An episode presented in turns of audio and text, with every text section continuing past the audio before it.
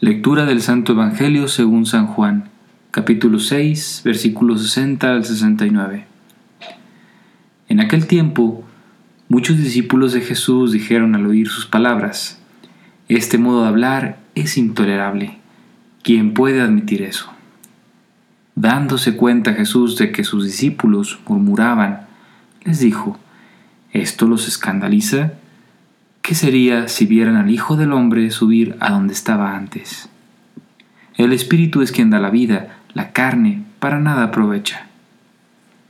Las palabras que les he dicho son espíritu y vida, y a pesar de esto, algunos de ustedes no creen. En efecto, Jesús sabía desde el principio quiénes no creían y quién lo habría de traicionar.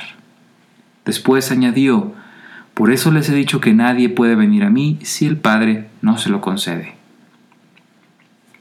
Desde entonces, muchos de sus discípulos se echaron para atrás y ya no querían andar con él. Entonces Jesús les dijo a los doce, ¿también ustedes quieren dejarme? Simón Pedro le respondió, Señor, ¿a quién iremos? Tú tienes palabras de vida eterna, y nosotros creemos y sabemos que tú eres el Santo de Dios.